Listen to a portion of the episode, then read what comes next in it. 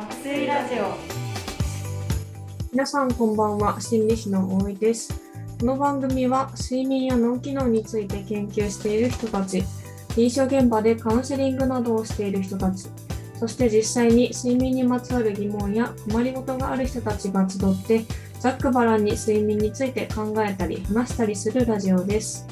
睡眠をテーマに国内外のさまざまな研究や臨床現場の情報そして実際に睡眠を良くしたいと取り組んでいる人たちの実践について対話をしながら皆さんと一緒に睡眠について考えていきます第3回は、えー私心理師の大井とえー睡眠研究者の中島と、眠れないエンジニアの上等がお送りしております。さて、今回はですね、眠れない種類とその眠れない種、えー眠れないということに対する対処法の続きについて、えーお話ししていきたいと思います。よろしくお願いします。よろしくお。願いしますはい。前回はですね、眠れない種類ですとか、まあ、どういった問題が具体的に睡眠の困りごととしてあるのかっていうことについてお話しいただいたのと、あとはそれに対する対処について、お布団の中にいる時間を短くするということについて教えていただきました。でですね、今回はその続きということで、睡眠の困りごとの続きで、えっと前回お話しできなかったところをあの少しお話ししていきたいと思います。で今回特に朝起きれないですとか、まあ、寝つきが悪いといった問題についてお話ししていきたいと思うんですけれども、上藤さんのご経験としては、この朝起きられないですとか、寝つきが悪いといったことってどうでしょうか？そうですね。僕はまさに多分このタイプでなかなかベッドに行っても寝れなくて寝つきが悪くて。で、まあ、朝起きてもなかなかその1回のアラームで起きられなくて5分刻みでめちゃくちゃ大量のアラーム設定して無理やり起きるとかなかなかアラームで起きて目が覚めてもベッドから出れないとかっていうタイプですね。なるほど。私も臨床をしている中で、こういった朝起きられないといった問題、特に若い世代に多いのかなというふうに思うんですけれども、中島さんどうでしょうか？そうですね。まあ、本当にあの若い人ほど多いお困りごとの一つと言われておりまして、あのそういった、なんていうんですかね、あの体の時計のあの問題が関連しているようなものを、まあ、リズム障害というふうにですかね、あのよく呼んだりしております。はい。なるほど、リズム障害というような睡眠の問題があるんですね。うん、なるほど。こういったその自分がどういった睡眠のタイプ、困りごとのタイプなのかということは、えっと、どういうふうに把握していったらいいのでしょうか？そうですね。あのリズム障害というのの一体何のリズムなのかということなんですけども、あのえーいわゆる体内時計のリズムがですかね、えー人と、まあ、ずれてしまっているといいますか、生活と、まあ、実際の体の時計がずれてしまうっていうことをですかね、まあ、リズム障害というふうに呼んでおりまして、それをあのお調べするために、まず睡眠の記録を取っていただくといったものをですかね、まあ、お勧めしております。なるほど睡眠の記録ですか。なかなかあの自分では記録を取るということをされてない人の方が多いのかなと思うんですけど、具体的に記録を取るっていうことはどういうことをするんでしょうか。そうですね。あの、例えばあの上藤さんとか、どんな風に普段記録とか取ったりされます？いや、一人暮らしなので、あんまり、その誰かに、その寝た時間を見てもらうとか、とか。そういったことができないので、あんまり記録っていう記録は取ったことがないですね。これあの多くの方がなかなかあの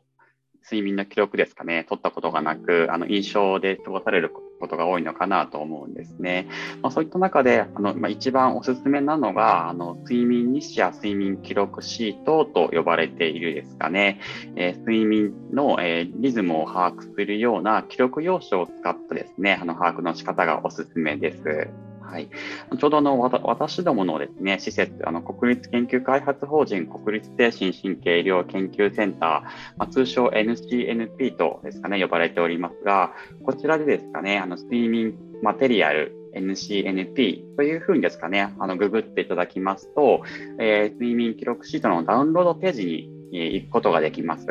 であのいろいろなですかね、あの、色のシートがありますので、まあ、ぜひ、あの、印刷して、あの、そちらをもとにですかね、睡眠の記録を取っていただくというものをですかね、まあ、していただけますと、あの、本当にクリアに特徴がわかるのかなと思います。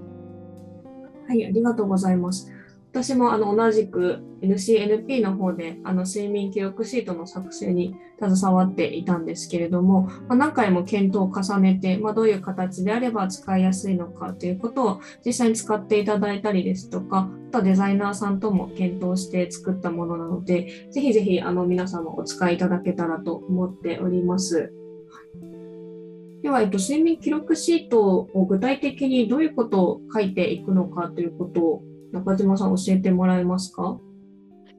はい、えー、睡眠の記録シートではですね、えー、このベッドに入った時間と、えー、寝ついた、え時間、えそして朝、え目が覚めた時間とベッドから出た時間というようにベッドにあの入っている時間と睡眠時間をですね分けるような記録をつけていただきます。時間をつけるというようなことなんですね。うん上藤さん、何か今、睡眠を記録するというふうな記録シートのことを教えていただいたんですが、何か気になることとかありますか？まあ、ベッドに入った時間と寝ついた時間っていうふうに言われて、で、あと、あと朝起きた時間とベッドから出た時間っていうので、うん、ベッドに入った時間とか、ベッドから出た時間っていうのは、多分、えー、簡単に記録しやすいというか、まあ、できるかなとは思うんですけど、寝ついた時間っていうのが、僕は寝るとき、まあ、部屋を真っ暗にして時計も見えなくて、で、携帯も見ないようにするので、ベッドに入ってからその自分の体感でどれぐらいで寝たのかとかがなかなかわかんないんですけど、これはどれぐらい、どういう付け方をすればいいんですかね？うん、あの本当にあのその質問を多くいただきまして、あ中にはですかね、あの、ベッドに入って、あの、寝つくまでの時間を測っているですとか、そういった方もいるんですが、あの、おすすめとしましては、あの、朝起きた時の大体の感覚で、あの、良いというふうにですかね、えー言われております。えと言いますのも、あのやっぱりこの記録をつけること自体があの目的というあ、正確な記録をつけることが目的というよりも、1週間のですかね、連続した傾向を知ることの方がとても意味がありますので、あの神経質にあ何分かかったといったものではなくて、朝起きた時のざっくりとした感覚を毎日続けていただくことに意味があります。僕、仕事で忙しい時期とかが、ちょっと今月忙しいなみたいな月があったりするんですけど、そういう月に測るのも全然問題ないんですかね。あそうですねあのやっぱり月ごとに忙しさって違いますよね年度末ですとかそういったものってだいぶ違っていきますしあと女性の方ですとあの生理の周期ですかねによってもだいぶ違うのであの1週間だけというよりはあの続けてあの記録がある方がよりですかね精度の高い睡眠の記録となりますね。長ければ長い方がいいみたいなことですかね。そうですね。はい。実際この睡眠記録シートっていうのはあの臨床の現場であのカウンセリングをしている先生たちにも使っていただけるものかなと思うんですけれども具体的に岡島さんどういうことがわかるんでしょうか？この記録をあの使っていただきますとえー、一つはですかね、えー、その人に睡眠時間が足りているのか、えー、というのはですかね、クリアになります。二つ目としましては、えー、一体何時に実際に寝て起きているのかといったあの体の時計のリズムが分かるようになります。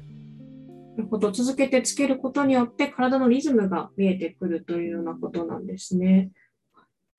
例えばあの仕事されている方とかですと平日と休みの日で睡眠時間があのばらつきがあったりですとか少し差が出てくるというような方がいたりすると思うんですけれどもこういう方に対してはどういうふうにあのお伝えされたりするんですか？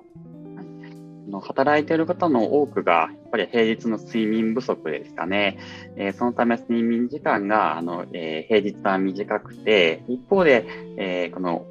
お休みの日になると朝起きるのが遅くて、まあ、睡眠不足を解消して、えー、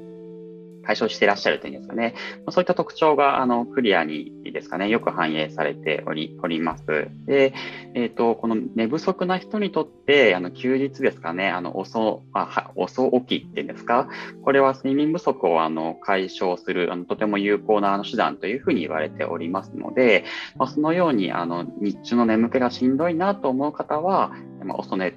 えー、早起きでじゃなくて、えー、遅起きですかね。のをお勧めしておりますが、ただあのこの平日と休日であの起床時間にとてもあのばらつきがある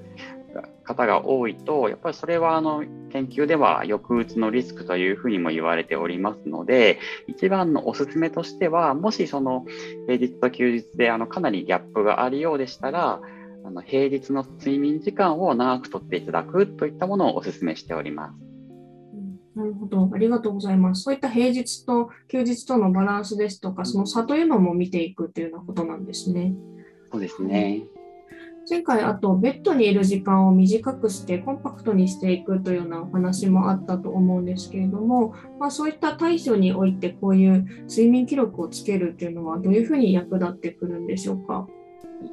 本当にあの不眠症ですとか、リズム障害の方にとってですかね、この睡眠の記録はあの不可欠というふうに言われております。特にあのベッドの上にいる時間がとても長いお困りごとの代表例が不眠症でして、ま、そういった方にはあの前回お話をした眠る時間を遅くしてベッドの上の時間をコンパクトにするといったですかね、ことをですかね、お勧めしております。なるほど。睡眠記録をつけてみて、そこから睡眠時間を調整していくというような感じですね。ね。はい、はい、ありがとうございます。ここまで書き方について聞いてきましたけれども、上藤さん何かあの実際書いてみるというふうに考えて、どういうふうに思われますか？そうですね、なかなか紙のシートで自分で書くっていうのが毎日続けられるかっていうところがやっぱり気になるところですね。何かその紙で書く以外の計測の方法とか何かないのかなっていうのはちょっと思いましたね。そうですね。最近そういうデバイスっていうんですかね、そういったものも出てると思うんですけども、そういうデバイスとかって中島さんどうなんでしょうか？本当にあのウェアラブルデバイスを使うというのは、あの簡単にですかね、まあ、自動的に睡眠が測定できるので、そういった意味ではですかね、あの本当にお忙しい方にとってはあの有益なのかなというふうにですかね、えー、考えられますが、やっぱり一番のですかね、あのまあ、問題といいますか、そのあの正確さでして、医療機関で行うような検査と比べて、まあ、ちょっと精度が低いといった特徴がありますので、まあ、その件あのなんと言いますか、あの測定される、えー、睡眠時間をあの鵜呑みにしすぎないといったことも重要かなと思います。なるほど、ありがとうございます。上藤さんはそういうデバイスとか腕腕時計型とか、そういうのは使ったりされてるんですか？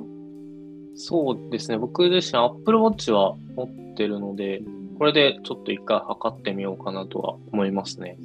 うん、はい。なるほど。中島さんのおすすめとしては、まあ、一緒に睡眠記録シートもつけていくというような感じなんですかね。あそうですね。よくあの本当に受診されたあの患者さんに対しては、両方つけていただいて、まあ、客観的なものと、あのえー、ご自身が感じるあの睡眠時間の特徴をですかね、まあ、調べていただいていますね。なるほど。そういった客観的なものだけではなくて、主観的にご自身がどれくらい眠れたかということも見ていくのが必要っていうのことなんですね。そうですね。やっぱりあの、その、機械で測る睡眠時間はもちろん睡眠時間を把握する上でとても大切なんですけども、やっぱりあの眠れない方の、えー、中にはですかね、あの客観的に眠っているといういう情報ではなくて、やっぱりご自身が眠れていないしんどさを抱えていらっしゃる方も多いなというふうに感じておりまして、まあ、そういったあのしんどさをあの把握する上でも、あのご自身で記録を取っていただいて、ご自身が感じている睡眠を教えていただくというのは、とても大切な点かなと思います。なるほど、すごく勉強になる点ですね。はい。ではですね、そろそろあの終了の終わりの時間となってきました。今日はですね、眠れない種類とその眠れない時の対処法の続きについてお話をしてきましたが、上藤さん、今回のラジオ、あのいろいろ聞いてみて、感想などどうですか？そうですね。僕は多分今回話にあったリズム障害っていう傾向が強いのかなと思ったので、ちょっと紙のシートなかなか不安なんですけど、これで一回計測してみようかなと思いましたね。で計測の仕方も、まあ、自分が感じた時間でいいっていうことだったので、まあ、そういう意味ではあまり怖がらずに始めれるかなと思いました。うん、なるほど。ありがとうございます。はい、今日はですね、前回あの少し話しきれなかったところとして、朝起きれない問題や寝つきの寝つきが悪いといった問題について、えっと、話をしていきました。えっと、リズム障害といった睡眠のお困りごとの話ですとか、あとは睡眠記録について、えっと、お話をしてきました。睡眠記録シートをつけることによって、睡眠のリズムや、えっと、お休みの日と平日の、え睡眠時間の差などが見れるということも教えていただきました。では次回はですね、実際に書いてみて、その後どうしたらいいかっていったことについてもお話ししていきたいと思います。はい。では、それでは皆さんまた次回お会いしましょう。